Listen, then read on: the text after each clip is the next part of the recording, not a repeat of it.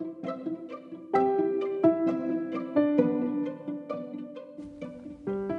い皆様おはようございます。このラジオでは片付けコンサルタントのまっちゃんが自分の心のワクワクで世界を作るをテーマに片付けシンプルライフ日々の学びについて発信しています。はい皆様おはようございます。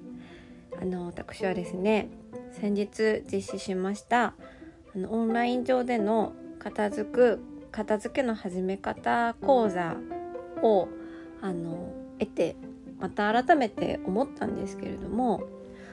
みんな片付け頑張ってるなって 思いました。はい。なんか私の元に来てくださる人みんな頑張ってる人が多いんですよね。頑張り屋さんというか。まあ私自身が頑張り屋さんだからかもしれないですけど。なんか、まあ、頑張るのがしんどい人っていうか、まあ、頑張ってることが当たり前で、まあ、それがね結構好きっていう人がねたくさん来てくれててそう。やっぱ似てる人が集まるんだなってなんかもう会う人会う人みんな素敵でちょっと面白くて。もういつもねあの新しいあのクライアントさんの方にお会いできるのが本当に、えー、嬉しいです。嬉しいですしやっぱ普通の人っていい意味でねいないんだなって。みんな面白いんですよ。みんな素敵でみんなうん。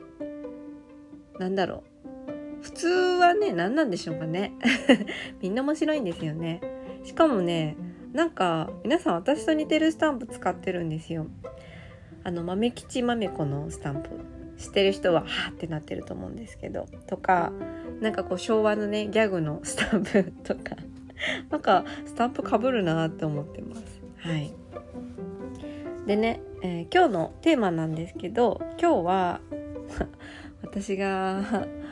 昨日すごい落ち込んだ話とちょっとつなげて話すんですけど今日のテーマは先を見すぎていると見落とすものっていうことについてお話をしようと思います。えー、私は結構手元が緩い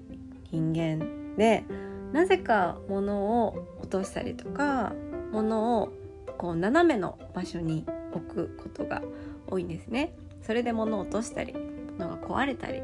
するんですよ。そう先日のポッドキャストで物を大切に扱いましょうって言いましたけど私は昔すごい物を雑に扱っていたんですね。でそれは物を大切にできないものを雑に扱いたいからそうしてるっていうよりかはあんまりその目の前のもの 持っているものとかに意識がずっと向けられないんですよね。うん、こうやって聞くと発達障害か何かって 思っちゃうこともあるんですけど、まあ、別にそれですごい苦しんでるわけじゃないから、うん、まあ別にそれはそれでと思ってるんですがもう笑い話にしてるんですけどもう次のことに意識がいっちゃうんですね。あの例えば靴を履き終わる前に、ね、次のことに意識がいってしまうから靴紐をこうちゃんと縛られなかったりとか何か終わらせる前に次のことに行っちゃうから物を落として壊しちゃうとか。だから雑に扱おうと思ってるわけではなくてすっごい意識的に目の前のものにえー、注意を向けないと最後まで終わらしきれないっていうことなんですね。でもこれの長所はですよ。すごい自分を肯定しますけど。これの長所はなんでそれが起きてしまうっていうかっていうと次のこと次のこと次のことを考えるですねすごい思考がペペペペ飛ぶから、えー、いろんなことが同時にこう思考がこう広がり広がりやすいですね。何かを考え始めるとすぐに宇宙に飛んでいってしまうみたいな感じで思考が広がりやすいっていう長所もありますし次々次って考えるから少し先のことを考えて動きやすいとか、えー、目の前のことよりもこう全体像を把握するのが得意だったりするんですよね。そうなんかこう誰かの部屋に入った時に細かいことを見るのは苦手だけど全体像をパッて認識するのは得意なんですよ。そうだからそれはまあ仕事で活かしたりとか日常でそれこそ片付けの仕事に生かしたりすることもできるんですけどいかんせんそれをこう短所として見ると目の前のことを見れないから目の前のものを壊しやすいとか 目の前のことを失敗しやすいとかあるんですね。でそれの、えー、この間最たるものだなって思う失敗がありまして自分の中で。本当に長いこと悩んで悩んで悩んで買ったピアスねピアスが届いてああ嬉しいってなったんですよで箱を開けてねあのピアスのこのキャッチを取って耳につけようとしたんですそう。で私はふとあ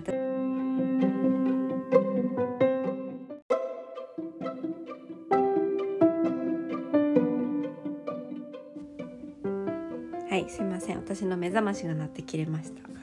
そうあのピアスのピアッサー？キャッチか。キャッチをね取ろうとしてあ私こういう時よくキャッチなくすんだよなとか。キャッチに目が向け向かって今度ピアスの方を落とすんだよなって考えながら作業してたらまたなんか違うことを考えちゃって手に持っているそのキャッチをねなくしたんですよ。そ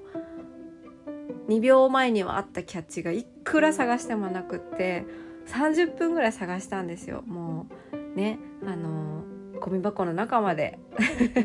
そのなくした現場から離れてるゴミ箱の中まで探したしベッドの下も探したしもう床もねこうやって手でこうなぞりながらね探したんですけどないんですよね。改めて思いました。購入して開けた瞬間物をなくすってすごいな自分と思って。もうなんか逆にすげえなと思ったんですけど。これはやっぱこの多分ピアスを開けながらもう先のことを考えちゃっててこのピアスいつつけようかなとかどこにしまおうかなみたいな感じで先のことを見すぎてて目の前の大切な本当に大切なその目的となるそのメインであるそのピアス自体のキャッチをなくしてしまったっていうことをしてしまったからやっぱこう先を見すぎてしまうと本当に大切なものが音を落としちゃう。大切なものを落とすんだって。いつも体験してしま体験していたんですけど改めて本当に私このピアスはね何年も2年ぐらいかな悩んで悩んで悩んで買ったから安いものじゃないしね。でも本当に欲しいと思ったから買ってやっと届いたものなのにキャッチをなくしてしまうっていうなんかこう目の前のものを見落とすって本当にちょっと悲しい。悲しいなって思ったのでこれってあの私だけじゃないしこのピアスのことだけじゃなくてこう先のね未来の計画とか未来に思いを馳せすぎてっていうわけじゃないですけど